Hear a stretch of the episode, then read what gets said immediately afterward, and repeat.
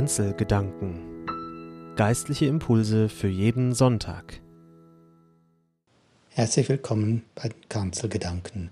Mein Name ist Philipp Roth, ich bin Pfarrer in Ihrer Kirchgemeinde Kleinbasel. Und Sie hören meine Predigt zum Neujahrstag, zum 1. Januar 2023, über die Jahreslosung, über den Leitvers, den eine ökumenische Arbeitsgemeinschaft aus der Bibel für das neue Jahr ausgesucht hat. Er lautet, du bist ein Gott, der mich sieht. Papa, sieh doch, hier bin ich. Ihre Stimme überschlägt sich, sie beginnt zu heulen, als ob sie aus der Welt gefallen sei. Dabei war es doch nur, nur ein harmloses Versteckspiel, wie es fast alle Tage vorkam. Die vierjährige Tochter hatte sich versteckt, ihr Vater hatte sie gesucht. Sie hatte hinter den Gardinen die Luft angehalten. Plötzlich griffen Hände nach ihr durch den Stoff. Sie schrie auf und kicherte los. Sie hatte sich hinter den Fernseher gekauert. Er hatte sich in den Sessel fallen lassen, das Gerät eingeschaltet und so getan, als entdeckte er sie plötzlich auf dem Bildschirm. Was ist denn das? spielte er den Erstaunten. Das kann doch nicht sein. Wie kommt denn die Leonie plötzlich mitten ins Skirennen? Hier bin ich, sprang sie auf. Dahinter bin ich, nicht darin. Das geht doch nicht. Dann war sie hinter dem Sofa verschwunden und er stand auf, ging auf die Treppe hinaus, in die Küche hinüber, kam wieder zurück, schlurfte im Wohnzimmer herum, schlug aufs Sofa. Wo ist sie nur? sagte er die ganze Zeit und mimte den Ahnungslosen. Gerade war sie doch noch hier. Leonie, Leonie. Sie kicherte leise. Er tat so, als hörte er nichts. Ich glaube, die Leonie ist weg. Ist vielleicht hinausgegangen oder von einem Tiger gefressen worden? Nein, sagte sie hinter dem Sofa, bestimmt nicht. Doch er wollte noch immer nichts hören, ließ sich wieder in den Sessel fallen, machte weiter mit seinen Selbstgesprächen. Das ist aber schade. Gerade war sie doch noch hier. Was machen wir nun ohne sie? Schließlich war sie hinter dem Sofa hervorgekrochen, hatte sich aufgerichtet vor ihm hingestellt, Papa gesagt, immer lauter und immer verzweifelter, doch er sah immer noch in alle Richtungen, sah durch sie hindurch, tat so, als sähe er sie nicht. Papa, sieh doch, hier bin ich. Plötzlich war sie sich ihres Selbst nicht mehr sicher. Sie wehte mit den Armen, tanzte und stampfte herum. Aus dem Spiel war mit einem Mal ernst geworden. Kann man so einfach verschwinden? Kann es sein, dass man nicht mehr gesehen wird? Wer ist man dann noch, wenn einen niemand mehr sieht? Man ist da und ist nicht mehr da. Der Boden öffnet sich, das Selbstverständliche löst sich in Staub auf, man fällt ins Leere. Leonie, Leonie, ich bin doch da, hatte er endlich gesagt und hatte sie an sich gedrückt. Ich seh dich doch, war nur ein Spiel, meine liebste Leonie. Doch sie heulte, als sei sie mitten in der Nacht im tintenschwarzen Zimmer erwacht und hätte geträumt, sie sei Mutterseelen allein. Es ist nicht das schlagende Herz, das uns leben lässt und aus der Wüste der Sinnlosigkeit holt. Es ist der Blick des anderen Menschen, gütig, verständnisvoll, auf Erkennen aus. Du bist ein Gott, der mich sieht. Ich glaube nicht, dass Abraham und Sarai Hagar als Mensch gesehen und erkannt haben. Auf jeden Fall erzählt die Bibel der, im Buch Genesis, im Buch, ersten Buch Mose, Kapitel 16 davon nichts. Nicht mal mit ihr gesprochen wird in dieser Geschichte, nur über sie, als ob sie ein Möbelstück wäre. Vielleicht ist auch ihr Name nicht mal ein Name. Hagar heißt einfach auf Hebräisch die Fremde. Das war sie, aus Ägypten. Und das blieb sie auch. Vielleicht ist ihr Name also nur eine Zuschreibung. Wie hätte sie aus einer Fremden zu einer Freundin werden können, wenn sie wie Luft behandelt wurde? Sie beim Namen nennen wäre ein guter Anfang gewesen. Sie anerkennen und mit ihr reden, das hätte Ansehen verleiht. Hagar war die Haussklavin von Sarai. Heute bei uns würde sie wohl auch aus einem anderen Land kommen, aus Polen oder dem Elsass. Sarai war schon über das Alter hinaus, in dem man Kinder kriegt. Dabei hatte sie sich nichts sehnlicher gewünscht, hatte Gott es nicht versprochen. Der Herr hat mir Kinder verweigert, sagte Sarai drum eines Tages zu Abraham. Geh doch zu meiner Magd, vielleicht krieg ich so durch sie ein Kind. Auch wenn sie wie Luft behandelt wurde, Hagar hatte einen Körper, einen jungen Frauenkörper. Patriarchale Macht zeigt sich stets als Herrschaft über Körper, besonders junge Frauenkörper. Geschlagene Ehefrauen, Iranerinnen, Sexarbeiterinnen, viele könnten davon erzählen. Und Abraham? Er sagte nichts. Die Geschichte weiß jedenfalls nichts davon. Er tat, was Sarai wollte. Vermutlich wollte er es auch. Er ging zu Hagar, schlief mit ihr und sie wurde schwanger. Zur Entschuldigung wird an dieser Stelle oft gesagt, diese Art von Leibeigenschaft und Leihmutterschaft sei damals ganz normal gewesen. Das stimmt und erklärt Sarai und Abraham etwas. Auch Glaubensmütter und Väter sind Kinder ihrer Zeit. Doch es macht die Sache deshalb nicht richtig. Auch der Gottesglaube ist menschlich und macht Fehler. Warum nicht weiter vertrauen Sarai und Abraham? Das Kind verschob die Machtverhältnisse. In Hagar wuchs ein Kind heran. Sie ist nun mehr als ein Körper, ein Mensch und neues Leben kommt. Lief denn nicht alles nach Plan? Schon, doch an diese Verschiebung, an diese Verschiebung hatte Sarai bei der Planung nicht gedacht. Mir geschieht Unrecht, sagte sie zu Abraham, und du bist schuld.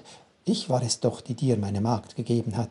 Kaum ist sie schwanger, sieht sie auf mich herab. Der Herr soll zwischen dir und mir entscheiden. Erneut wird Gott ins Spiel gebracht. Dabei hat er in der Geschichte bisher gar nichts gesagt und nichts getan. Verantwortung ist eine schwere Sache. Glaube bringt gerne Gott ins Spiel. Doch wird er sich tatsächlich so ins Spiel bringen, wie wir es tun? Vielleicht verliefe sein Spiel ja ganz anders. Sie ist deine Magd, und in deiner Hand gab Abraham den Ball zurück. Er möchte sich auch schad und schuldlos halten. Mach mit ihr, was du für richtig hältst. Kein Wort zu Hagar. Niemand schaut sie an, sieht sie und will sehen und erkennen. Es wird nur über sie verfügt. Ein gespenstischer Moment. Die Bibel erzählt ganz nüchtern, warum ergreift sie nicht Partei? Sarai und Abraham sind unfähig, aus ihrem System auszubrechen. Aus ihrem Privileg ist ein Verhängnis geworden. Und dieses nimmt seinen Lauf mit Gott im Mund, aber nicht Gott im Herz. Daraufhin behandelte Sarai ihre Magd so schlecht, dass diese ihr davonlief. Erzählt die Geschichte. Soweit Teil 1. Viel Gott im Mund, kein Gott im Herz. Du bist ein Gott, der mich sieht. Mich lässt eine Reportage nicht mehr los, die ich vor gut einer Woche in der Zeitung las. Sanna Kameneva, 37, verbrachte die ersten Kriegstage als Freiwillige und evakuierte in ihrem Van so viele Menschen aus Butscha in der Nähe von Kiew, wie sie konnte. Als die russischen Truppen näher kamen, entschied sie sich, noch ein letztes Mal zu fahren. Als sie packte, rief ihre Freundin Tamila Maschenko, 52, an. Sie suchte verzweifelt für sich und ihre Tochter Anna, 14, eine Möglichkeit zur Flucht. Eine Stunde später fuhr Sanna vor. Zu Tamila und Anna hatte sich auch die Nachbarin Maria Ilczuk, 69, gesellt. Sanna nahm den gleichen Weg wie immer. Als sie in die Jablunska-Straße einbog, eröffneten russische Soldaten das Feuer und der Van ging in Flammen auf. Ich bin extrem besorgt, textete ihr Mann noch. Schreib mir. Fahr so schnell wie es geht nach Kiew. Sie schrieb nie zurück. Wochen später, als die russische Armee sich zurückzog, fand man den ausgebrannten Van mit den Toten auf der Jablunska Straße zusammen mit Dutzenden weiterer Toten. Zeitung hat wochenlang recherchiert. Sie hat mit Überlebenden gesprochen. Sie haben Satellitenbilder, soziale Medien, Smartphone, Videos und Textnachrichten ausgewertet. Sie wollten den Toten Namen. Sie wollten ihnen Gesichter und Geschichte zurückgeben. Schließlich präsentierten sie, präsentieren sie auf einem großen Tableau 36 Menschen, die auf dieser Straße gestorben sind. Es sind Menschen wie Hagar, es sind Menschen wie die, die hier um uns leben. Es sind Menschen wie du und ich. Sanna Kameneva, Anna Mischenko, Tamila Mischenko, Maria Ilchuk. Du bist ein Gott, der mich sieht. Ich frage mich, wie ich diesen biblischen Leitsatz dieses Jahr, für dieses neue Jahr betonen soll. Ist er ein trotziges Bekenntnis? Oder eine stammelnde Frage? Ist er eine Hoffnung oder eine Bitte? Ein Engel des Herrn fand Hagar an einer Wasserquelle in der Wüste. Teil 2 der Geschichte setzt neu ein, an einem neuen Ort, mit neuen Handlungsträgern und mit einem Perspektivenwechsel. Unter Menschen war Hagar ein Niemand. Man sah die Welt durch Sarais und Abrams Augen. Sie war darin nur namenloser, gesichtsloser Gebrauchsgegenstand. Menschliche Wüste war das. Nun, im Niemandsland der Wüste ausgerechnet wird sie jemand. Sie wird vermisst, gesucht, gefunden. Andere unerwartete Augen sehen sie und wir durch sie. Hagar, du Magd Sarais, spricht der Engel sie an, wo kommst du her und wo gehst du hin? Endlich wird Hagar in diesem Moment allein durchs Wort ein eigener Mensch. Sie ist gemeint. Engel sind sichtbar gemachte Beziehung zum Himmel. Sie zeigen, was wir sonst nicht sehen würden, berichten, was wir sonst nicht hören könnten. Es ist egal, was wir von Engeln halten, wenn wir nur unsere Augen und unsere Gedanken nicht niederhalten, wenn wir uns nur daran halten, dass Gott zu uns hält, auch in der Wüste. Er in Beziehung aufsucht, geht nach und spricht. Wo kommst du her und wo gehst du hin? Man kann die Frage geografisch hören oder philosophisch. Wir fallen nicht vom Himmel, wir gehen Wege, haben Herkunft und Zukunft. Wege relativieren. Und sie hören nie auf, nach Ausrichtung zu fragen. Woher kommst du? Wie war dein letztes Jahr? Wie kamst du auf den heutigen Standpunkt? Und wo möchtest du eigentlich hin mit dir, dem, was du ausrichten kannst im neuen Jahr. Ich bin auf der Flucht vor meiner Herrin, sagt Hagar. Die andere Frage, wohin, beantwortet sie nicht. Sie haben auch nicht die gleiche Zeit, die beiden Fragen. Manchmal heißt es nur nichts wie weg. Doch Hoffnung braucht auch die Frage, wohin. Der Engel schickt Hagar wieder zurück. Sie soll sich unterordnen. Man fragt sich, wieso Hagar noch weiter hört. Vielleicht, weil sie sieht, dass sie gesehen wird. Doch sie werde Zukunft haben am alten, neuen Ort. Viele Nachkommen, fährt der Engel fort. Dinge, die gewesen sind und nicht mehr kommen, haben wir alle. Wir können ewig darauf zurückschauen. Doch nur was nachkommt, nach hier und heute, schließt die Tage auf und schenkt neues Leben. Was kommt nach bei mir? Was will ich denn? Kann ich? wäre ein gutes Jahr. Sogar eine kleine Weihnachtsgeschichte fügt der Engel noch ein. Du bist schwanger und wirst einen Sohn zur Welt bringen. Den sollst du Ismael, Gott hat gehört, nennen. Berührend. Ausgerechnet Ismael, der später als Urvater der Araber und Muslime gesehen wird, wird für uns in Weihnachtsklänge gehüllt. Und logisch, Schließlich ist Abraham der gemeinsame Vater von Juden, Muslimen und Christen. Dann ist der Engel weg. Agar ist allein in der Wüste wie zuvor. Was war das nun? War das alles nur ein Traum, eine Wahn, Einbildung, Himmelszauber aus lauter Not, weil die Wüste so bar allen Erdenzaubers ist?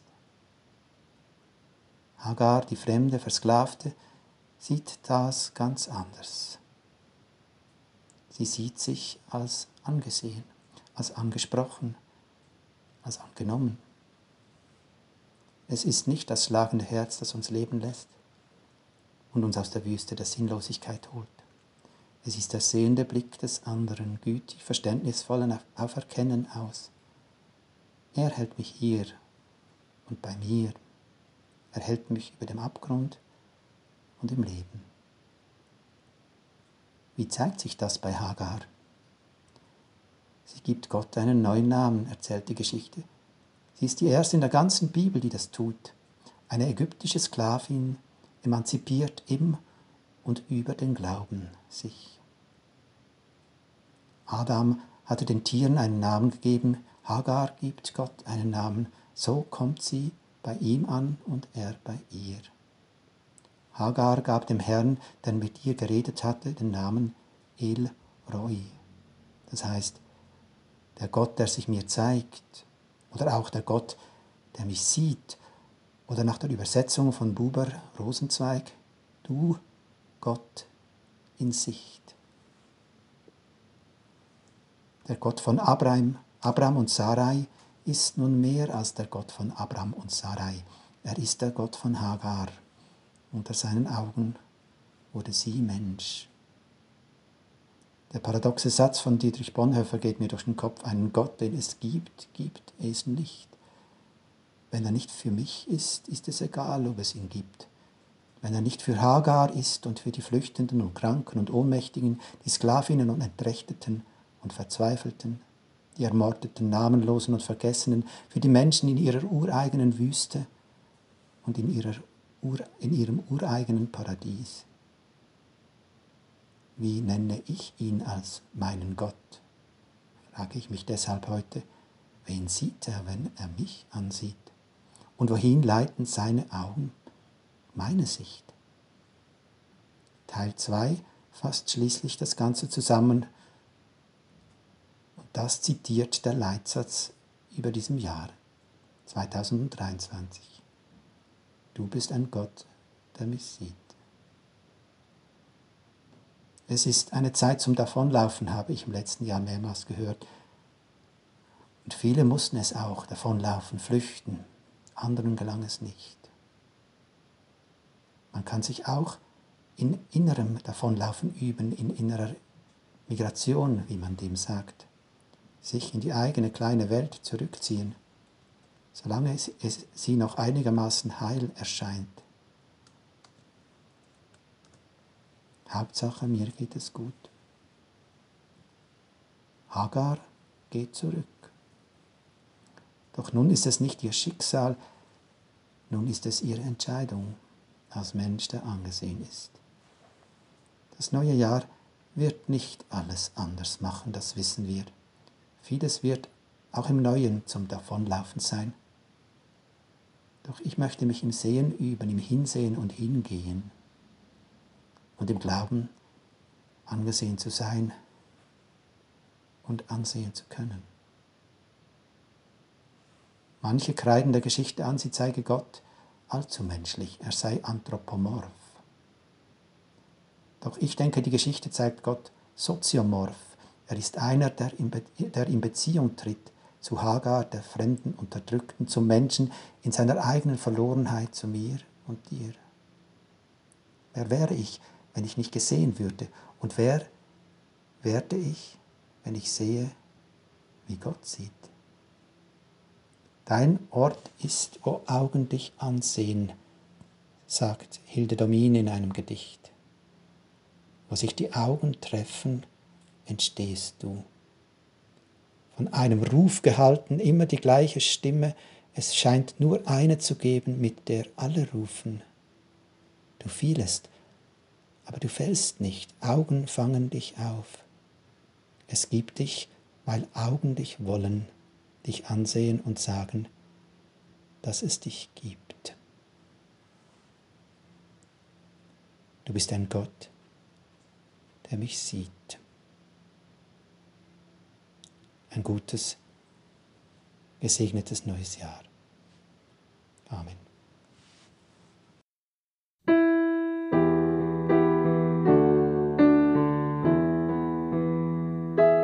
Kanzelgedanken.